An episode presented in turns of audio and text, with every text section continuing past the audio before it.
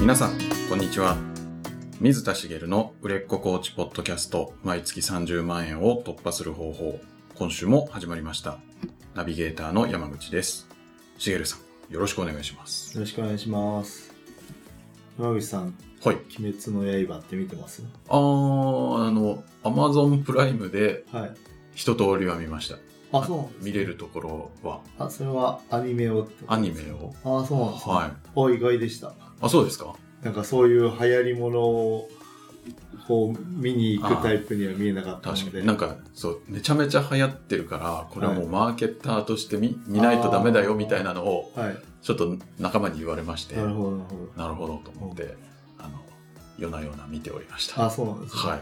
それでなんかこう、マーケッターとしての気づきとかあったんですかああ、でもなんかそうですね、その組織論とか、組織論。あ、その内容の方ですかう。そう、あの、うん人間関係とかはいはいはを、なんかいろいろい。はい。考えたりしながら見ましたね。あ、そうなんですね。はいい。いや、実は私全然見てないんです。あ、見てないんですかはい、なざっくりその時代設定とか、うんそのスストーリーの,、はいの主軸うん。が何を達成しようとしてるかとか、はいその辺はあのなんとなく知ってるんですけどはい。ちゃんと見たことはほとんどなくてうん。ちょろっと最初の部分は見ましたけどねはい。見たことないんですけどいやすごいなと思ってはい。ちょっと異常なほどはい。流行ってませんね、何が、何がこんな、ねね、何なんでしょう。映画がね興行収入もうそろそろ歴代1位になりそうみたいな話もあって「千と千尋」を抜くのもうん。時間の問題だみたいなはい。感じがありますけどいやあのもう終わってるんですよねあの連載自体原作原作のはい連載自体、そうですねそれすごくないですかあーそうか確かに終わってて、ですよねなんか最新刊が最終巻が今月発売されてるんですかねあそうなんですね確か23巻ぐらいで、は1億部以上も売れてるらしいのでい1億部1巻あたり500万部ぐらいは売れてないとすごいなねじゃあ今買えないってことですよね買えないんですよねきっとあいやでも相当発行してるはずなのでまあねでしばらくはまだ売れるでしょうしそういやで思ったのがそうはいいや何がすごいなと思ったのかっていうと、はい今絶頂じゃないですかはい一番人気がある時じゃないですかはいそこで終わってるわけじゃないですかおむしろ終わってからさらにこう人気が出てるはいぐらいな感じですけどそこで終わりにするって勇気いらないかなと、すごいっすよね、うんちょっと大人の事情的になんとかはい伸ばして伸ばしてみたいなのは、はいちょっと編集者さんとかはい考えそうですけどね。考えそうですよね、はい。いや本人にしたって、まあはいあのどんな方かも全くもちろん作品自体も読んでないぐらいなのではい。知らないですけどあのえっと500万部ってことははい。一般論で言うとはい。 1巻出すとはい億単位で収入入ってくるはずなんですよ、はあ。それは、ちょっとニヤニヤしちゃいますね。もうね例えば30巻ぐらいまでいけばとかって考えちゃいそうじゃないですいやか考えますね、それは。ねは漫画のその単行本と例えば歌手とかの違いってい。はい。あの1曲売れたらはい。次の曲が売れる保証はないじゃないですかはい。まあ人気がある人だから売れやすいとは思うんですけど、うん。でも漫画の連載ってはい。前の間売れた部数は大体売れそうじゃないですか、まあ、そうですね。まあし尻すぼみになることもあるのかもしれないですけど、はい。今の人気を考えるとさらに増えていきそうですよねはい。とかってこうねこうビジネス視点から考えるとはい。なんかあのすごいなと思ったんですけど、うん。実は逆かもしれないなと思ったんですよね逆かもしれない。そこで終わりにしたからはい。ヒットしたんじゃないかっていうああかなるほあのそのビジネスの話だとどはい私なんかより山口さんの方が詳しいと思うんですけどこう人の心理の視点ではい。要はそのお金を稼ぐために書いてたんじゃないんじゃないかっあーて思ったんですはい。要はそのその漫画をのストーリーを考えて書き切ったわけですよねはい。書き切ったから終わったんですよねあーまあ、そうですね。売り上げのことを考えたらストーリーを変えてでも、あるいは延長させてでも、うん。やる方はいっぱいあったと思うんですけど、はい。そうやって売り上げとかお金のことを考えずに書きたいものを書きたいストーリーをはい。書き切ったその心うん。が結局あの人を引きつけるはい。要因に一因にはなったんじゃないかなと思ってですねなるほよくあのお金売り上げのことを考えてど。はい。やろうとするとうん。うまくいかなくてはい。なんか売り上げも考えずにはいやっ。てたらうまくいくみたいな話もあるじゃないですか、はい。なんか本当にそういうことだったんじゃないかなってうーん。勝手にはい。作品も読んでない人間が何言ってんだって話なんですけどちょっとそう思ったんですよねでまあやっぱり現実的にはその売り上げを考えて私たちは生活をしますよねはい。ですけどなんかそういうこうこうこの人こそ多分わかんないですけどわかんないですけど、はい。大嫌いかもしれないです漫画を描くことがおわかんないけどお。はい。なんとなく好きでやってる気がするじゃないですかはい。漫画を描きたいと思って漫画家になったと思うしはい。それで好きたいあのこんな作品描けたらいいなと思って描いたんじゃないかなとは思うんですようん。そういうことをやってそのものすごい売り上げを上げて描きたいところで終えるはい。なんかすごい幸せなんじゃないかなって思ったんですよね、ねえ。うん確かに。ねなんでやめたんだろう。まあ、終わったからかまあ、ゴールのある設定ではあるんですよね。あの、私はいのかじったところによると、な。あの、ラスボス的なラ人スボスがと、 ね、何らか決着がついたんだろうなとは思うん ですけど、全然自分も結末は知らないですけど。ああ、そういうこはと。なんかね、あの、これを引き合いに出していいのか迷っちゃいますけい。ど、はい。ドラゴンボールみたいに、うん。ラスボスがどんど ん悟空に合わせてラスボスがどんどん変わってどんどん強くなるみたいな、はい。 ラスボスだったんじゃないのピッコロはみたいなまあ、そうですね。っていうようなあのこともね、うんあの別にそれはそれでいいと思うんですけど、はい。あのいや「鬼滅の刃は」あの本当にあのなんていうかそうあのヒットしたことっていうことじゃなくてはその作作者さんの人生にとってい。うん。人生がこうなんていうかあの私たちが目指す一つの理想形なんじゃないかなってちょっと思ったんでなるあのすいません全く読んでもない のに何を言ってんだって話なんですけど。ほど。うん。ねあの本当にそういう幸せを手にできたらいいなってえ。思いました、確かになんかその辺もやっぱ時代性と合うみたいなのももしかしてうんあるのかもしれないですよねで。すよねいやーいいですね。我々もやりましょそうですう。ねははい。いはい、では、本題の方へ行きましょはいあのもう年末なのう。で、はい。あのまあ、目標設定とかって毎年ねこの時期になると、うんはいよく来年の目標とかって話になると思うんですけど、はい。あのまあ去年の年末年始にあたりでもお話をしたんですよね目標設定の仕方っていうはい。でまああのそこを遡ってもらってもいいんですけど、まあ、あの簡単にあのお話ししてあの今日の本題に入りたいなと思うんですけどはい。目標設定の仕方として現在地今いる地点からの延長線上で来年達成したい目標を考えないでくださいねってお話をしたんですよね。はい。というのはその今の現状からあの目指す理想に向けてあの1年の目標設定をしようとするとはい。どうしても可能な目標を設定しがちなんですようね。ん。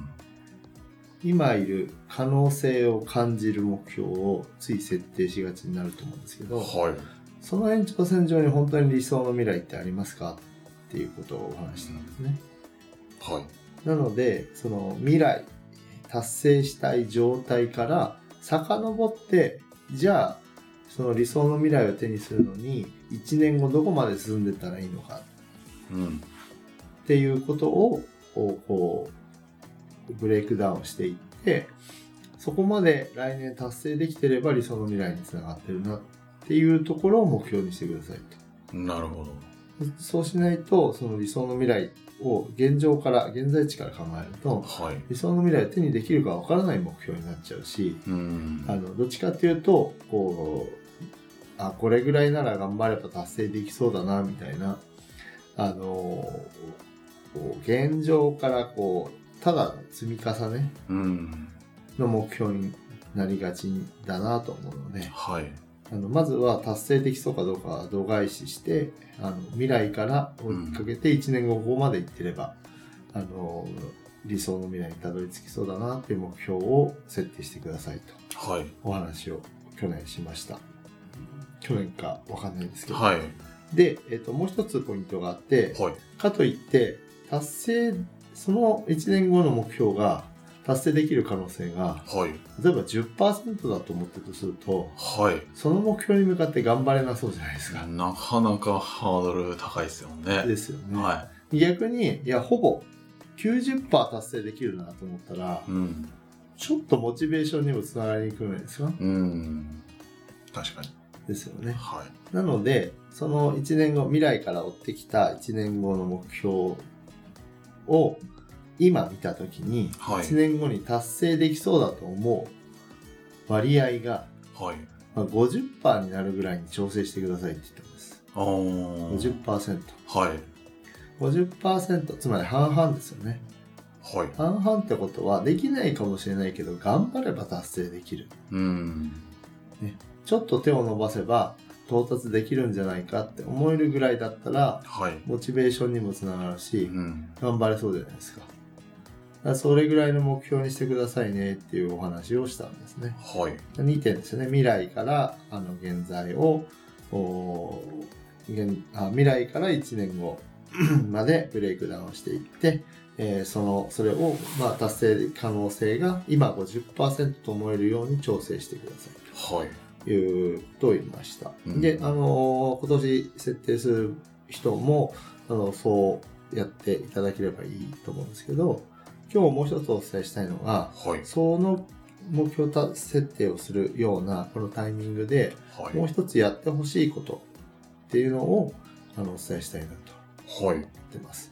で、それ何かっていうと、答えを言ってしまうと、自分の大切にしている価値観を再確認してくださいっほう。てことなんです。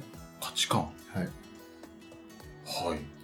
何かっていうと、あのー例えば、えっ、と、コーチングで起業したい、あるいはコーチングでもっと売り上げを上げたいとはい。思っている人が、何を大切にしたいからそのコーチングをやろうと思ってるのかうん。ってことなんですよね。はい。別にコーチングっていう手段でなくてもいいはずなんです。はい。でもなぜかコーチングを目指し、コーチを目指して今まで取り組んできたわけじゃないですかう。ん。それはあなたが何かを大切にしていてそれを達成するための手段がコーチングだったはずなんですよねはい。例えば私で言うとこうあのまあベースにあるのはあの幸せになりたいなんですうん。自分自身が幸せになりたいはい。で、えっとそのために自分自身も幸せだし周りの人が幸せじゃないと自分自身が幸せじゃない、うん。周りの人全員不幸ではい。家族も友人 もフランスさんもみんな不幸ですはい。でも自分だけ幸せですはい。まあ、そういうのがあのいいっていう方も中にはいらっしゃるかもしれないんですけど、はい私の場合はそうじゃなくてやっぱり周りの人がどんどんこうなんか成果を上げていったりうん。何かこう幸せをつかんでいったりしていく中で自分も成長していくはい。みたいなところに幸せを感じるので、うん。それをこうこういや、えっと達成するための手段が今コはいーチングってものなんですよね。うん。だからこうクライアントさんにも成果を出してほしいしっていうのがあるんですけどあのつまりその自分が幸せになるで周りの人が幸せになる、ここはらい。辺が結構価値観として上位に来るわけなんですうん。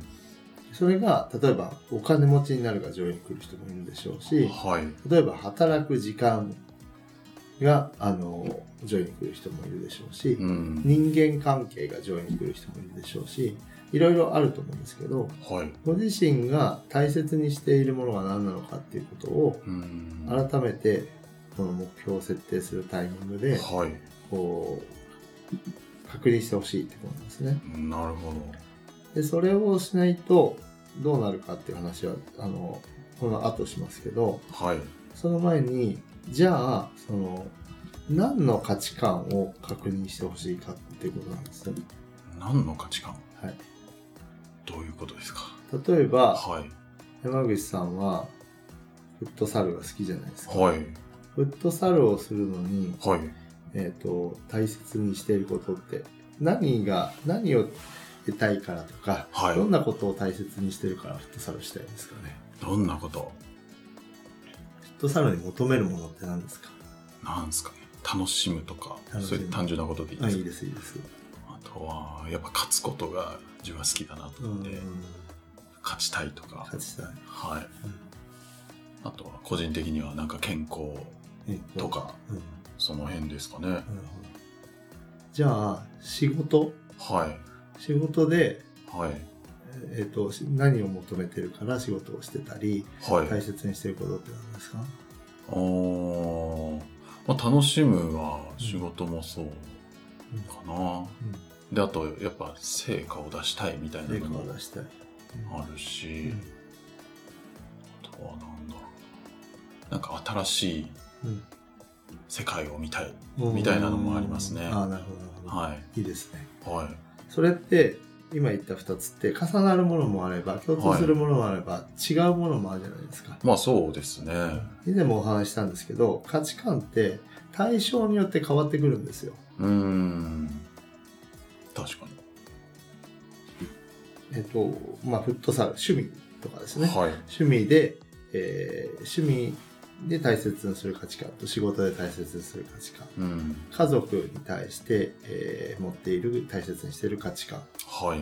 とかあと何か物を買う時うん。家や車を買う時に大切にしている価値観はい。それぞれあの対象によって持ってる価値観って変わってくるのでうん。じゃあ目標設定をする時に何で何を対象にして大切にしていることを考えるかっていうと、やりがちなのがあのこの価値観を出すのってあのコーチは割とあのどんなコーチングでもやると思うんです実は、はい。やるんですけどここであの一つ注意点があって仕事の目標を決めるにあたって、えっと、この機会にやってほしいってことを今日お伝えしてるんですけどはい。仕事で大切にしていることをこう今考えてほしくないんですね。お仕事じゃないところで、はい、でも、なんかビジネスの目標設定みたいなシーンですよね。ですね。ほう。そうなんですか。あの考えてほしくないというのは最終的には考えてもいいんですけどはい。あの仕事で大切にしているっていう切り口で考え出すとはい。うすごく範囲が狭まってしまうんですーん。はい。仕事って生活の一部でしかなくてはい。全てではないですよねそうですね。人生においての一部分大事な一部分なんですけどはい。一部分でしかないんですようね、ん。なので広く見てその中に仕事がある状態であるべきなんですよねうーん。なるほど。例えばその人生で大切にしてることは何ですかほう。って言った時に、はいこうそれが最も広い取り方の一つだと思うんですけどはい。出てくるものが私で言ったらさっきの幸せであることとか、うん。周りを幸せにすることみたいなのがあったりとかはい。あとは時間のゆとりとかあのストレスがあまりない、えー、と言い方するとなんかこう何にも縛られないうーんと。いうことだったりとか、はいあのいろいろあるんですけど、はい。そういったものが出てきて、もっとあのよりこう具体的なものでもいいんですよ。仕事、お金、趣味うんっ。ていうのがポンポンポンと出てきてもいいわけなんですけど、はい。そういった中の一つにこう仕事に関わることが入ってくるとうん。思うんですよね。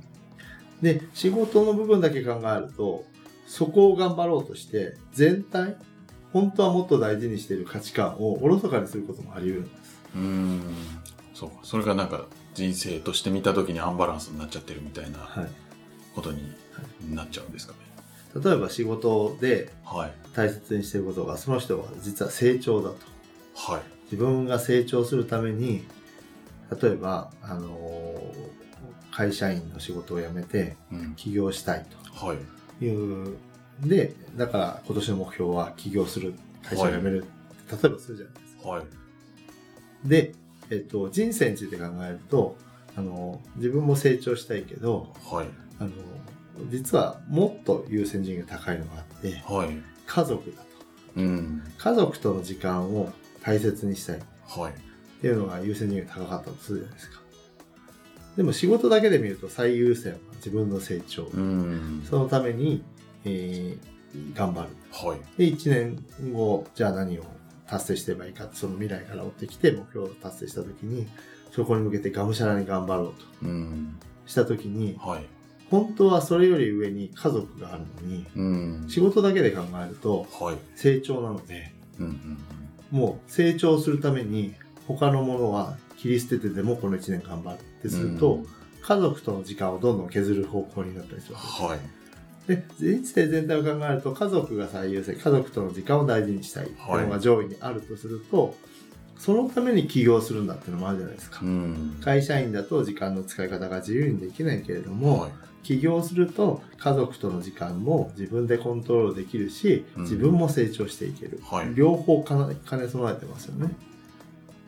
そのために起業しようっていう気持ちがあったのに、はいそこを考えないで仕事っていう部分だけにフォーカスしちゃうと、その自分が大切にしてる価値観を一部実は大事な部分をうんないがしろにしてる可能性があるんですね。なるほなので、あの、自分が人生で大切にしてるっていう広い切り口で、どはいあの、大切にしてることをこう探っていってほしいんです。うんそれで今確認してもらって、その中で、えっ、と、それを一回やった上で、さらに仕事で大切にしていることっていうのを出してもいいし、人生で大切にしていることの中に、こう、網羅されてるなと思えば、うんまあ、やらなくてもいいですね。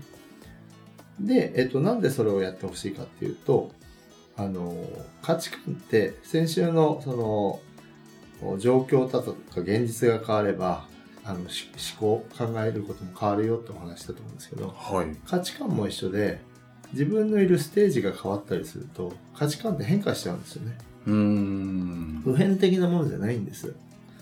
なので、あの、定期的に実は見直してほしいんですよ。今自分が大切なことって何なんだろう。はい例えば、独身の時大切にしようしてたものと、うん結婚して子供ができた時に大切にするもの、絶対違うと思うんですよね。まあ違いますよねっていうふうにあ、もちろんその中で変わらないものもあると思うんですよ。はい変わらないものもあるけど、変わるものもあるので、定期的に見直すことで、自分のその生きる主軸となる部分が、うんあの自分の軸という意味とはちょっと別にはいあの変化していく部分なのではい大切にしている価値観っていうのを自分でちゃんと意識できるっていうのが大切なことなのでそれをこうちゃんと再確認する時間として目標設定のタイミングで考えてもらいたいっはいてことなんですね。なるほで、まあ、あのかあのタイミングだから考えればいいんだねっていうだけじゃあの目標設定とリンクしてこないじゃないですか。どはい目標設定はあくまでもその理想の未来から、まあ、うんそこに価値観も含まれますけどね、うん理想の未来からこうい1年後にこうブレイクダウンしたものなので目標設定をしたその目標とはいその大切にしている出てきた価値観上位、まあ、3つから5つぐらいをはいちゃんとこうひ見てほしいんです見る理想の未来を目指したはいはずの1年後が今出てきた価値観の上位3つから5つくらいを大切にできる目標になってなかったらはいやっぱりバランスが崩れてるんですよあねーなるほど理想の未来のためにこはのい1年間死に物狂いであの他を犠牲にしてでも頑張るっていう目標もあるかもしれないうん。でも今大切にしてることをはい。そこでおろそかにしちゃうと、はい頑張ることも大変になってくるわけじゃないですうか、ん。今頑張ってる理由は今はい大切にしてるものを大切にするためだっていうのがやっぱりあのより良い姿なんですよねはい。未来のために今を犠牲にするっていう考え方をしないでほしいところなんですうけど、ん。今大切にしてるものはどうせ変化するんではい。今ししか大切にしできないんですよなるほど。そうか。今考える大切なことは、あの未来でこれができたらって思ってたら、はいその未来が来たらもう変わっちゃってるっていう。可能性もあるじゃないですか,、うん、確かに。今大切に持ってることっていうのは今大切にしてほしいのではい。そこの整合をちゃんと取ってくださいね理想の未未来のためにうん。現あの今年1年とかそのお今の今を犠牲にするみたいなうん、そのために今頑張るはいいんですけど、はい頑張る中にちょっとその今は頑張る時だみたいな、うんうん、今はちょっとあのまあえっ、と具体例を出すとあのし趣味はやめてフうん。ットサルはもう行くのやめてはい。頑張る時だってしてもいいんですけどはい。その大事にしている価値観の中にを満たすことの一つにフットサルがあるんだったらそれはやった上で目標達成してほしいわけでうすよね。ん。なるほど。だからこそ人生で大切にしている今あなたが大切にしていると思うことをちゃんと出してそれをあの満たす目標にちゃんとなってるかっていう確認をしてほしいってことなんです。なるほど。そっか、その辺をなしにしてると、意外と大事にしてる価値観、そっちのけのそうあの目標になっちゃってるとうん怖いよっていうことですよね。はい、何が起こるかっていうとはい。達成できたとしてもはい辛いじゃない ですか。じゃそうあですね。じゃあその翌年もそれを続けなきゃいけなくなるんですよ。はい。今年1年それができなかったわけですからあのそれその自分の大切にしている価値観を犠牲にして頑張っちゃったわけなのでうん。翌年はじゃあっていうと理想の未来にたどり着いてないはずなのではまた同じことをやらなきゃいけなくなって、い。うん。辛い人生になっちゃうんですよね。はい。っていうのとあと目標を達成する可能性も下がっちゃうと思うんです。うん。なぜなら自分の今大切にしている価値観に沿ってないからあーまあ、確かになんかパワーが出なそうですね。ですよね。はい。なので、あのそこあの理想の未来を見ることとそこからブレイクダウンした1年後を達成することと今の価値観を大切にすることってあの本当にうまく成功させないとはい。両立しなかったりするので、うん。その両立する目標にしてもらうとベストなんですね。うんうん理想の未来につながる1年後だし1年だし、しかも今の価値観を大切にするものだそこがフィットすると目標設定できた段階でかなりこう目標達成の可能性には近づくんじゃないかなうん。自分の大切にしている価値観を大切にしながら1年間こう手が届くか届かないか頑張れば届くっていう目標にチャレンジしていけるので、はい。この自分の推進力になるんですよね。